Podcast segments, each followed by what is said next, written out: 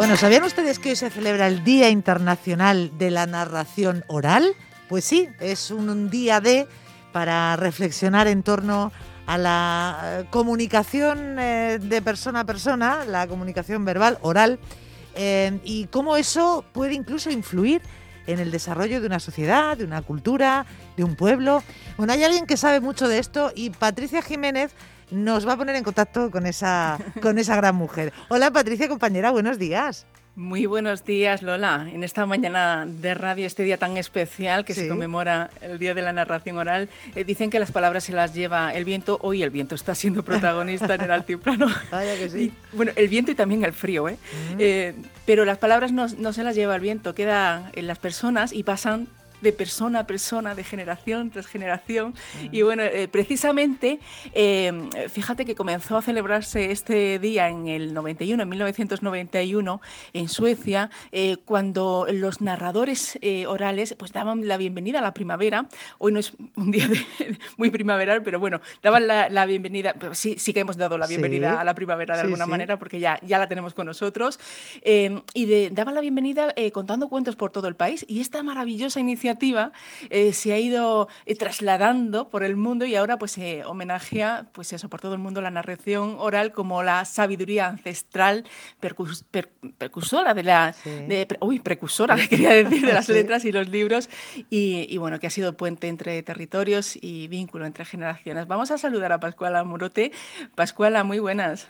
Hola, buenos días. Bienvenida, bienvenida. Muchas gracias por estar con nosotros esta mañana. Pascuala. Gracias por haberme llamado porque que aparte que estoy enamorada de la cultura de Murcia porque he estudiado allí, hice mi tesis sobre, sobre Jumilla y le tengo un amor a Murcia y amigos y compañeros que todavía vivimos.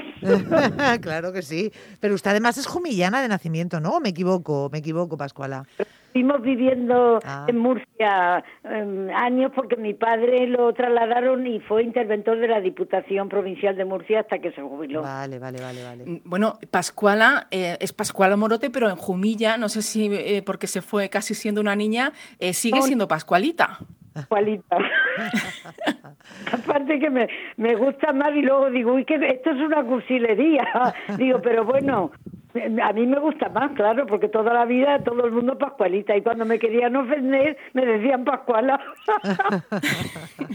a mí me parece entrañable Pascualita. Y, bueno, de Pascualita contaremos que es catedrática honorífica de Lengua y Literatura de la Universidad de Valencia, es doctora en Filología Rumana, es experta en literatura oral, crítica literaria, didáctica de la lengua y la literatura y ha dirigido varias tesis doctorales sobre literatura de tradición oral. Por eso queremos conversar con ella sobre el Día Internacional de la narración oral, Pascuala. Tiene dirigido una sobre didáctica de, teatro a un catedrático de instituto que es jumillano, que es muy bueno en, didáctica del teatro, que se llama Vicente Cutilla Sánchez. Vaya, vaya que sí. Bueno, usted hizo precisamente su tesis sobre literatura oral, cultura tradicional y se Llama, la tesis concretamente se llama eh, mm, Cultura Tradicional de Jumilla y su expresión lingüística y literaria. Y literaria, nada menos. Em, ¿qué, destacaría usted en este Día de, Internacional de la Narración Oral? Eh, ¿Por qué es tan importante cuidar esa narración, eh, preservarla, transmitirla, analizarla? ¿Por qué es tan importante, Pascuala? Muy importante, en primer lugar, eh, porque heredamos una, una herencia que viene de la, de la primera antigüedad y desde que la, la, persona nace empieza a oír historias y luego cuando el niño ya empieza a hablar y a poder expresarse con coherencia, tiene la necesidad de contar, como la tenemos todos muchas veces. De hecho, de ahí viene la frase esta que se dice coloquialmente, ha habido el accidente tal, dado uno para contarlo. Y el título del libro de García Márquez, que a mí me, vuelve loca, Vivir para contarla, contar la vida. Claro. Es, es, importantísimo. Luego, en estos momentos en que yo sí que veo un auténtico peligro de desaparición de, de, de, esta herencia oral, porque estamos viviendo siempre con unos con un estrés, con unas prisas, que ni siquiera los niños tienen tiempo de jugar y yo no sé si habrá familias que todavía les cuento por la noche. Sí que conozco mucha gente que les leen, por lo menos se los leen. Claro. para dormir, pero es importantísimo por la relación de persona a persona, porque esta pérdida puede suponer la pérdida del diálogo interpersonal y siempre estamos hablando de diálogo y nadie dialoga con, con nadie. O sea que son muchas veces diálogos eh, que podríamos decir ciegos porque uno habla y habla y no escucha al otro. Y para que sea un, diálogo auténtico, hablando ya de narración oral-oral, eh, es muy importante la escucha activa es, decir, una escucha eh, placentera, una escucha que, que motiva a que el que esté escuchando, oyendo, pregunte cosas, que hay una cosa mucho hay una circunstancia muy muy graciosa que todos la conocemos que es que cuando el niño es pequeño, yo me acuerdo con mi sobrino que una vez tenía tres años y, me inventé un, un, cuento de un niño que se perdió en un, en un, tranvía y al día siguiente me dice otra vez, cuéntame el cuento y yo ni lo había escrito. Y claro, se lo contaba y cuando yo decía, y la niña se escondió no sé dónde, decía, no, ay, no dijiste, dijiste que se escondió debajo del asiento número 3. Porque él se acordaba perfectamente, se había estado tan atento, claro, claro. Eso lo he estudiado luego psicológicamente, porque digo, ¿por qué los niños quieren precisamente lo que no es la narración oral? Que quieren las cosas que siempre se los contemos de la misma manera. Y la narración oral, aunque sea el mismo cuento, cada vez que se cuenta hay un proceso de recreación porque cada contador lo cuenta de su manera aunque se lo sepa y haya nacido de la misma fuente, cada uno le da su, su enfoque y su manera de, de, hablar. Unas veces por la forma de habla, depende del, del sitio en, en, donde viva, de cómo se hable. Claro, los míos son, yo esta mañana me, me, los he estado releyendo, que hacía tiempo que no me los releía, y me moría de risa de ver el habla que he oído toda mi vida. Como ahora cuando estoy en algún sitio, aquí en Valencia, y oigo una palabra murciana, me muero de risa y me dicen, ¿por qué te ríes? Digo, porque es que me encanta escuchar algo que sea de mi tierra. Claro, claro, claro, claro. Todo eso te lleva. Por ejemplo, en la narración oral, si uno es muy abierto, eh, psicológicamente, el cuento lo adorna, le añade, le pone cosas, y si es muy tímido quien te lo está contando, reduce el, el contenido y reduce la narración. O sea, eso está completamente bien. Y luego, lo de que el niño lo quiera siempre igual, es la tendencia psicológica a, que tiene eh, la infancia a ver a su alrededor un mundo ordenado. Existe pues entonces, eh, Pascuala, eh, idiosincrasia en los cuentos, tanto en los jumillanos como en los murcianos, ¿no?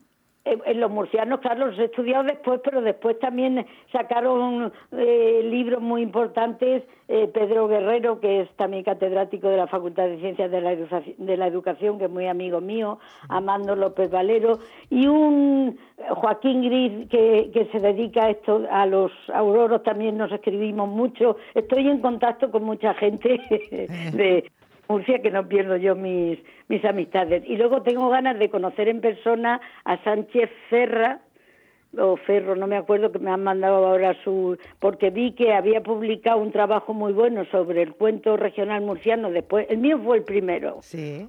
Y fue, fui pionera porque incluso ya decían que la región de Murcia estaba muy poco investigada, sobre todo Murcia capital y alrededores y la parte del interior porque Cartagena sí que tenía más cosas publicadas de, de, tipo oral. Sí. Y, este me hace un estudio muy bonito que lo, lo, logré sacar entero por internet y lo tengo ahora guardado para y le quiero dar las gracias porque me, me, me cita y me ponía muy bien y hay una cosa que me hizo mucha gracia que dice ella no pone eh, los, los referentes de unos índices que hay de unos daneses que los conocía yo perfectamente sí. y que me dijo mi director de tesis Muñoz Cortés, ponlos en ese capítulo. Y no tenía ya ganas de trabajar tanto, que estuve cinco años trabajando. Le dije, no, Manuel, no se preocupe que ya los pondré yo. eh, Pascualita, ¿cuál es su cuento favorito si lo tiene? Pues mi cuento favorito me gusta muchísimo el del hombre y el garbancico. ¿El no me acuerdo cuál es. Si tenéis por ahí el libro, es un cuento acumulativo y que, que, refleja también siempre hay cosas, aspectos de cotidianidad que reflejan los, los cuentos, no solo el habla, sino la forma de, de pensar. La forma de pensar es propia del sitio donde salen esos, esos cuentos. Claro, Pascual, hay una cosa antes de terminar, es que no tenemos mucho más tiempo, qué lástima. En la radio, la radio que es el medio por excelencia de la transmisión oral, ¿eh? Eh, una reflexión, los niños de ahora, ¿cómo los ve usted? Eh, esto de que hablen a través de máquinas, eh, esto les hace perder esa riqueza también, ¿no? Y más ahora, confinados como están los pobres, Pascual. Les hace perder, les hace perder, pero las máquinas hay que utilizarlas, eso está claro. Claro, claro. Lo que, que lo, lo que yo veo como profesora y como investigadora en este aspecto, que no se debía, que se debía de buscar el equilibrio entre una cosa y la otra y no dejar nunca de que se pierda ese diálogo intergeneracional entre personas porque se porque yo veo que este sí que es el momento de que se puede tenemos el peligro de que se pueda perder. Y el otro día me encontré también eh, mandando un artículo si me lo permitís si tengo tiempo aún un minutito sí díganos. Un artículo sobre eh, literatura escrita que dentro tenga literatura oral para la Universidad de San Marcos de, Lima. Sí. Me ha quedado muy bonito porque relaciono la música con, la, las primeras palabras y claro, es la primera literatura que llega a, oídos del niño son las nanas. Claro, claro. al mismo tiempo se duerme, lo que pasa es que es la primera que olvida porque no sabe hablar. Claro, porque es pequeñito. Oye, Patricia, tenemos que traer a Pascual otro día, ¿eh? Con más tiempo, porque Es, un, es un lujo escucharle, ¿eh? La verdad es que sí, eh, tenemos muchas ganas de y ojalá que pronto pueda ser en persona porque Pascualita está deseando eh, volver a Jumilla. Eso, pues será una, una excusa. Cuando venga, cuando venga usted nos lo dice para que podamos quedar con usted. ¿Le parece? Me parece perfecto. Un abrazo muy grande. Un abrazo. Pascual Amorote Magán, desde su tierra hasta Valencia, hasta donde se encuentra usted. Muchas gracias estando sin poder ir a la, comunidad. Claro. Es una pena, es una pena, sí es verdad. Pascual Amorote Magán, una mujer, eh, en fin, que nos ha eh, ayudado a celebrar este día tan bonito de la tradición oral, de la narración oral. Patricia, con lo que nos cuenta, nos gusta contar cuentos a nosotras, ¿eh? Sí, sí, sí, nos encanta. cuentos. Vale, vale, en eso quedamos. Un abrazo a las dos, muchas gracias, Patricia Jiménez. Eh, adiós, adiós, buenos días.